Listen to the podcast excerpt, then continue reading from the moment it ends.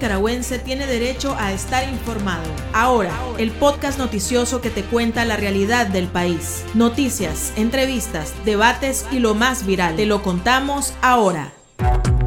Bienvenidos al podcast de Artículo 66. Les saluda Slish Villachica. A continuación, Marlene Balmaceda nos presenta un vistazo de los titulares que han marcado este día. Cancilleres de la Unión Europea listos para debatir cómo actuarán ante las elecciones en Nicaragua. Iglesia Católica señala que Nicaragua perdió una valiosa oportunidad al eliminar la competencia electoral. Hija del cronista deportivo Miguel Mendoza pide a Dios ver a su papá como regalo de Navidad. Iniciamos el podcast ahora, correspondiente a este viernes 15 de octubre del 2021. Las 5 del día. Las noticias más importantes.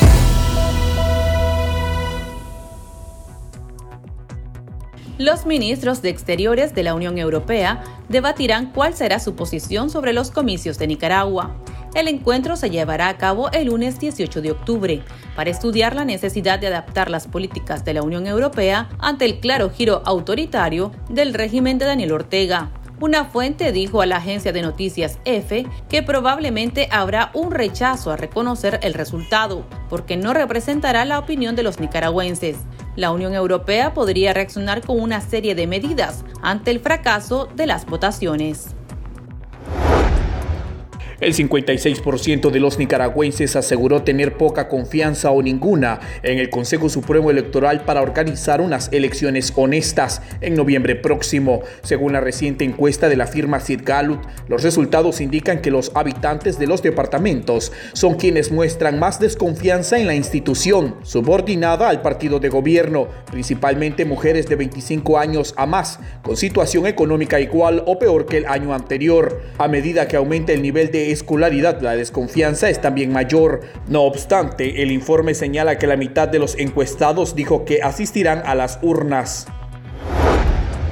Cristal Munguía, esposa del gerente general del diario La Prensa, Juan Lorenzo Holman, manifestó estar preocupada por la salud de su marido, debido a que el preso político de 54 años presenta problemas en la vista y debe realizarse un chequeo por ser operado del corazón. La esposa refiere que Holman ha bajado alrededor de 13 libras en los dos meses de encierro. Está más flaco, barbudo y tiene el cabello largo. Los interrogatorios policiales no han cesado, pero tampoco Holman ha dejado de rezar todos los días, dijo Munguía al diario La Prensa.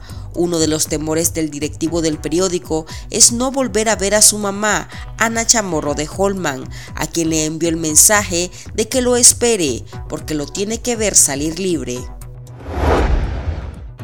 La arquidiócesis de Managua considera que los nicaragüenses han perdido una oportunidad valiosa para enderezar el rumbo de la patria y solucionar los problemas sociales, políticos y económicos, al no dar cabida a la pluralidad de pensamiento de todos los sectores y al contrario se les ha excluido. Mediante un comunicado, los sacerdotes católicos lamentaron también la manipulación, politización y manejo de la pandemia del COVID-19, pero invitó a los creyentes a no perder la esperanza y les recordó que en las pruebas la iglesia siempre sale fortalecida.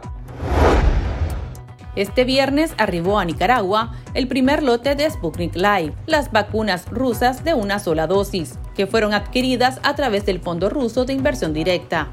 El régimen indicó que el lote consiste en 192 mil dosis, sin embargo no informó a qué grupo poblacional irá dirigido. Tampoco se conoce a cuánto asciende la inversión para la compra de vacunas.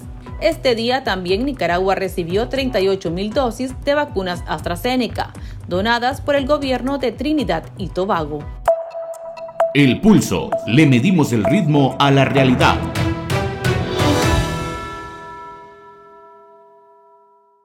El cronista deportivo y preso político Miguel Mendoza pide que le permitan ver a su hija de 7 años la esposa del comentarista Margin Pozo informó que durante la segunda visita familiar lo encontró bajo de peso, con problemas de salud y comentó que aún es sometido a constantes interrogatorios. Pozo denunció que a Miguel y a su hija les han negado el derecho de comunicarse y eso está afectando emocionalmente a la niña. La menor pidió que le dijeran a su papá que se lo había pedido de regalo de Navidad a Dios. Esto dijo a Nicaragua Actual la esposa de Miguel Mendoza, Marchín Pozo. Alejandra siempre ha estado con su papá, o sea, no se ha separado un solo día de él, más que cuando Miguel iba a trabajar, eh, eh, que, tal vez pues no, no estaba con ella. Eh, Alejandra ha sufrido muchísimo, está con atención psicológica, eh, está con, tratamiento y llora todos los días por, por él. Yo tuve que hablar con la niña sobre la situación de su papá porque eh, preguntaba todos los días que por qué su papá no regresaba, que por qué no la llamaba y llegó un momento que ella pensó que la había abandonado. La psicóloga me recomendaba que lo mejor era que poder eh, compartir con ella lo que estaba sucediendo pues de una manera que, que ella no, no, no, no, pudiera verse perjudicada más de lo que ya está.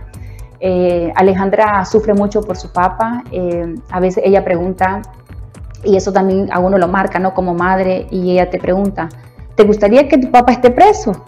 ¿Verdad que no? Dice ella. A mí tampoco, a mí me duele que mi papá esté ahí, yo lo quiero ver, ¿por qué no me dejan ver a mi papá? Yo quiero escucharlo, yo quiero verlo. Eh, los niños tienen derecho ver, de ver a sus padres. Eh, ahorita eh, sé que estamos en una situación bien difícil, sin embargo se puede permitir la comunicación con ellos. Eh, cuando yo le comenté a la niña que iba a ver a su papá, yo le pregunté, ¿qué te gustaría que le diga a tu papá? Me sorprendió mucho, Gerald, porque yo no pensé que me iba a dar esa respuesta por, por, la edad que tiene. Y ella me dijo, mamá, yo quiero que, que le digas a mi papá que yo se lo pedí a Dios como regalo de Navidad a mí me conmovió y cuando yo se lo dije a Miguel, porque Miguel, una de las primeras eh, preguntas que nos hizo, bueno, doña Mercedes, su hermana y a mí, fue eh, cómo estaba su mamá, eh, sus hermanos y, la niña. Cuando yo le comenté sobre el, mensaje de Alejandra, a Miguel se le pusieron pues, los ojos llorosos y, y realmente le impactó muchísimo sobre la petición de la niña, ¿no? Los niños con su inocencia y sobre todo Alejandra, una niña que igual eh, siempre la hemos llenado de fe y ella cree muchísimo en Dios y ella me dice, mamá, lloro todos los días por mi papá y yo le pido a Diosito que mi papá esté conmigo en Navidad porque yo no sé qué voy a hacer si mi papá no está conmigo, me dice en Navidad, porque yo a mi papá lo, lo extraño, lo amo y yo quiero que esté conmigo porque para ellos para todos los niños, ¿no? Esta época del año es muy especial y es muy sensible. Conversamos sobre este tema con el defensor de Miguel Mendoza, el abogado Minor Curtis. Bueno, realmente siempre se le ha permitido a, las personas que están en procesos penales o los que ya tienen sentencia condenatoria eh, las visitas familiares y ella e incluso en esas visitas eh, incluyen a cualquier pariente de cualquier edad, puede ser incluso recién nacido. Pues. Eh, si no hay ningún peligro para el menor de ir allí por cuestiones de salud o algo, pues este, no, hay, no hay ningún impedimento legal para que ellos no puedan ser visitados. Sé que cuando orientaron esta visita, que iba a ser de aproximadamente dos horas, este, orientaron que no llevaran a menores. La única razón que pienso es porque ellos no están en un centro eh, penitenciario para procesados, sino que están en las celdas de auxilio judicial.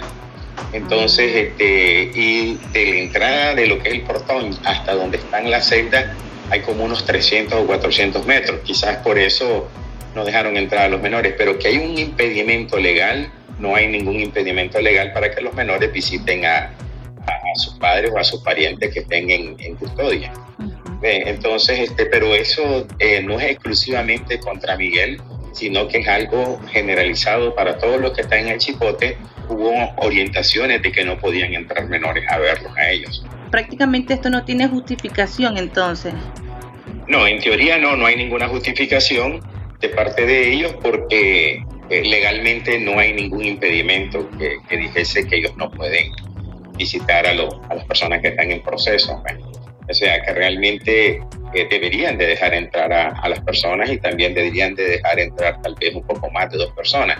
Sé que estamos durante una pandemia y hay que evitar agrupaciones de personas. Sin embargo, como todos son parientes y todos por, lo general viven en la misma casa, entonces no hay ningún problema que estén juntos porque están juntos en la casa. Pues el único problema sería con, con, la persona que está detenida, específicamente en el caso de Miguel, que ya tiene más o menos un poco más de tres meses de estar detenido, pues él ha, perdido el, el, el, como le digo yo, la convivencia en familia con, con, con, sus hijos, con su hija y con, la esposa. Pero aún así yo no miro que sea riesgo porque siempre se pueden tomar medidas de seguridad eh, en cuanto a uso de mascarilla, alcohol gel constantemente durante la visita o alcohol líquido y también este, creo eh, que ellos ya, lo, les pusieron al menos la primera dosis de la vacuna. No sé si ya les pusieron la segunda, pero sé que ya todos los procesados que están en el chipote ya les habían puesto la primera dosis. Entonces los riesgos de una posible contagio puede, no, este, se puede reducir. Aparte, no considero que la menor pues, sea más riesgo de que los adultos que lleguen. O sea, eh, aunque ellos pudieran ser asintomáticos, pero eh, no, realmente no miro yo riesgos grandes eh, para que estas personas no, no puedan recibir las visitas de sus hijos o cualquier pariente menor de edad.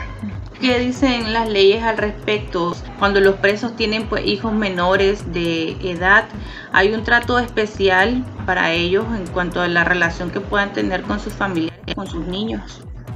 Cuando habla de menores en la ley para las personas o los padres que están recluidos, por lo general se enfocan en las madres, que ya sea que dieron luz a, luz en el, en el centro penitenciario o que ellos los, van a, los tienen que amamantar. Pero el resto, para el resto de los detenidos, pues no hay ningún reglamento eh, tanto que apruebe como que niegue eh, la entrada de ellos. Sin embargo, es importante señalar que el artículo 32 de la Constitución Política establece de una forma clara, dice, nadie está obligado a hacer lo que la ley no manda, ni impedido de decir de hacer lo que la ley no prohíbe. En este caso, si la ley no prohíbe los entradas a los menores, o sea, los tienen que dejar entrar. O sea, no se necesita, precisamente por ese artículo 32 de la Constitución, no se necesita que la ley diga los hijos menores pueden entrar a visitar a sus parientes que están privados de la libertad. Como no existe ninguna norma, entonces ellos pueden entrar el hecho de que no les permitan relacionarse, esto pues afecta el, vínculo afectivo entre padre, madre e hijo y también pues la salud mental de los niños, doctor.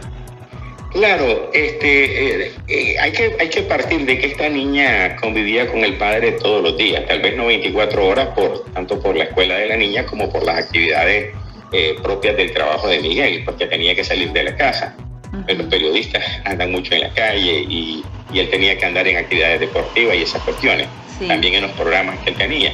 Entonces, pero fuera de eso, la niña sabía que en determinado momento iba a ver a su papá. Y eso le puede afectar a cualquier niño, este, ya sea que el padre se vaya del país por cuestiones económicas o por lo que sea, como cuando el niño está privado de la libertad. O sea, el mayor problema para, para esta niña, considero yo, que no soy psicólogo, es que no tiene comunicación con su padre, porque aún el que viaja al extranjero puede estar llamando y haciendo videollamadas con sus hijos que quedaron. Pero en el caso de Miguel es, es un poco difícil porque no, no hay condiciones y, y, no hay forma como él se pueda comunicar con, con el exterior. Entonces considero de que las autoridades debían de tomar en cuenta eso porque la misma ley dice que el delito vamos a suponer, ¿verdad? No, estoy diciendo que es culpable Miguel, pero aún cuando las personas son culpables, el delito no, no pasa más que la persona. O sea, no hay razón por qué hacer eh, sufrir a otras personas que no tienen nada que ver con los hechos. Vamos a, presumir que fueran verdad, ¿verdad? O que si hubieran probado, pues los niños no tendrían que sufrir lo que hicieron los padres, ¿verdad? Pero en este caso, no se ha probado que Miguel es culpable y por, por lo tanto tenemos la presunción de inocencia de parte de Miguel, que eso es algo a favor de él y es un derecho constitucional. Y entonces, por lo tanto, pienso que sí deberían de capacitar las autoridades y dejar entrar a los menores de edad a, ver a sus ya sea a sus padres, a sus tíos, a sus hermanos, a sus abuelos. Las instalaciones del, del, del chipote eh, cuentan con condiciones para dejar entrar a menores el actuar del Estado en este caso, ¿podrías hacer entonces adrede para lesionarlos de alguna manera emocionalmente? Bueno, mire, no sé si exactamente hay una, hay una directriz de parte, de, parte del Estado. Lo que sí te puedo decir es que eh, los muchachos, eh, he, hablado al menos con cinco de ellos que están en el Chipote, cuando hemos tenido la audiencia, pues sí les ha afectado a ellos bastante, tienen bastante afectaciones en cuanto al, al, estar aislado, al no saber qué es lo que está pasando fuera. Muchos de ellos eh, se enteraron en las audiencias o en la visita del fallecimiento de algún pariente de ellos. este, otros se enteraron de algunas cosas que, que estaban pasando fuera porque es que ellos no tienen, ellos están aislados completamente del mundo exterior considero de que debería ser un poquito más, ah, como más benigna la relación de ellos o de los que están en proceso con sus parientes que los que ya están condenados. Los que ya están condenados tienen, estable, tienen establecidos días. Entonces, este, considero que sí, que esto los está afectando bastante a ellos porque están aislados del mundo y hay algunos de ellos que han estado solos durante todo el proceso. Entonces e, eso también afecta, porque se entiende que las celdas solitarias son como una especie de, castigo para los que no se, no se están comportando bien. Eh, hablando específicamente del caso de Miguel Mendoza, ¿se está trabajando para que él pueda también relacionarse con su niña? Mira, este, en el proceso penal hay algunas cosas que están fuera de las manos de los jueces. Eh, el juez no puede ordenar que llegue específicamente una persona, lo que si él no tuviera visitas del todo, entonces uno puede decirle al juez, mira juez, eh, no, está, no, está, recibiendo visita, recuerda que él no es culpable todavía hasta que no se pruebe eh, en un juicio su culpabilidad y a él le están privando de esto. sin embargo, ahorita para poder presentar algún escrito al juez tendríamos que dejar pasar al menos un par de semanas después de la visita de él, dejar pasar un par de semanas para que entonces eh, poderle insistir al juez que, que, no le están dando el derecho pues, de, de, verlo, ¿eh? que probablemente tendría que ser por lo menos cada 15 días, aunque en las estaciones de policías de, Nicaragua, en, la mayoría de ellos, no te voy a hablar 100% de todas, pero la mayoría de ellos sé que permiten visitas dos veces por semana, aunque sean visitas rápidas de, de 30 minutos o de una hora, pero permiten al menos dos veces por semana esas visitas a las personas que están en los procesos o están eh, detenidas en las celdas de la, de la policía. Cuando estas personas que están ahorita, cuando Miguel cayó detenido, había un letrero allí que decía visitas martes y jueves, después lo quitaron. No sé si por cuestiones de la pandemia o por qué razón la, las, la quitaron. ¿Qué se puede hacer ante este contexto? Bueno, este, ahorita en algunos aspectos lo que están justificando ellos es por la cuestión de la pandemia. Sin embargo, yo considero que esta oportunidad que dio el gobierno de ver a las personas, ojalá la sigan manteniendo, porque en principio eso es lo correcto. En segundo lugar, eh, es una oportunidad que ellos se relacionen con la familia, porque nuevamente te digo, el castigo de una persona, y en esto ellos no están allí por castigos, ahorita están de acuerdo a la ley como una medida cautelar, pero no se puede poner como una especie de castigo. Pero aún cuando ya fuera un castigo, no, se, no puede ser... Eh, eh, no puede pasar este castigo a los familiares, especialmente a los niños que quieren ir a ver a sus padres. Pues.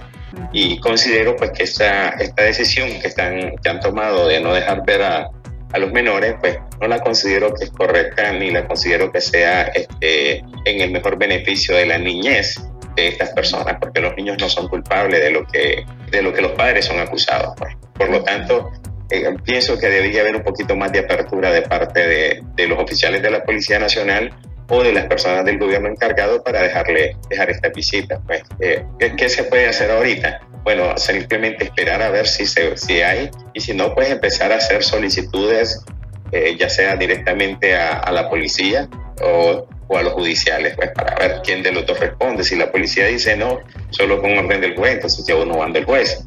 Pero ahorita inicialmente pienso que las solicitudes deben de ser directamente a la policía porque es la que tiene físicamente en custodia a la persona. Eh, si ellos quisieran organizar algo, este, pudieran usar el auditorio que ocupamos para las audiencias, es, es, algo muy, muy, muy bonito, muy equipado, muy amplio. Tiene incluso aire acondicionado, tiene baños para hombres y para mujeres. O sea, ese auditorio permitiría sin problema alguno de que estén, ¿qué te digo?, 15 presos con cinco parientes cada uno. Eh, yo creo que aquí hay un poquito de, se necesita un poquito de voluntad para poder llenar ese, ese, requisito. Pues. ¿Usted sabe cuántas personas hay de presos políticos, estos últimos, con hijos menores? Creo que deben de ser eh, muy poquitos, solo conozco a dos, a tres, a Tamara que tiene una niña de cuatro años, Juan Sebastián tiene niños, tiene hijos que son niños, ¿verdad? y, y Miguel porque las otras personas ya lo que tienen son nietos y pues también los nietos quieren estar con los abuelos. A Félix, no sé si Félix Maradea, porque es un hombre joven de 44 años, pues, pero no sé si él tiene niños pequeños. Sí, bueno, muchas gracias, doctor, muy amable. Para servirles. Para estar al tanto del acontecer nacional y conocer las voces calificadas sobre la realidad nacional, ahora el podcast informativo sobre Nicaragua.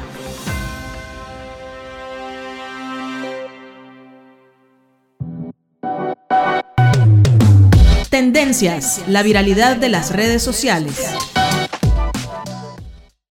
Las quejas por los altos precios en la gasolina y el gas para cocinar han vuelto a invadir las redes sociales. El costo de los carburantes continuará imparable y esta semana incrementará por tercera ocasión consecutiva. La gasolina ya se vende a precios superiores a los 40 córdobas por litro en la capital, mientras el gas butano supera los 470 córdobas en Managua. Los consumidores volcaron su malestar haciendo memes en los que presentan al gas como el obsequio más caro que se puede regalar.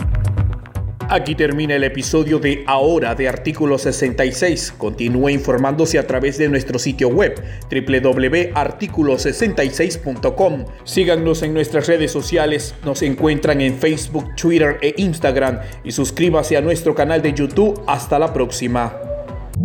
La información veraz y de primera mano está ahora. No te perdás el podcast noticioso que te cuenta la realidad del país. Compartí y pasa la voz.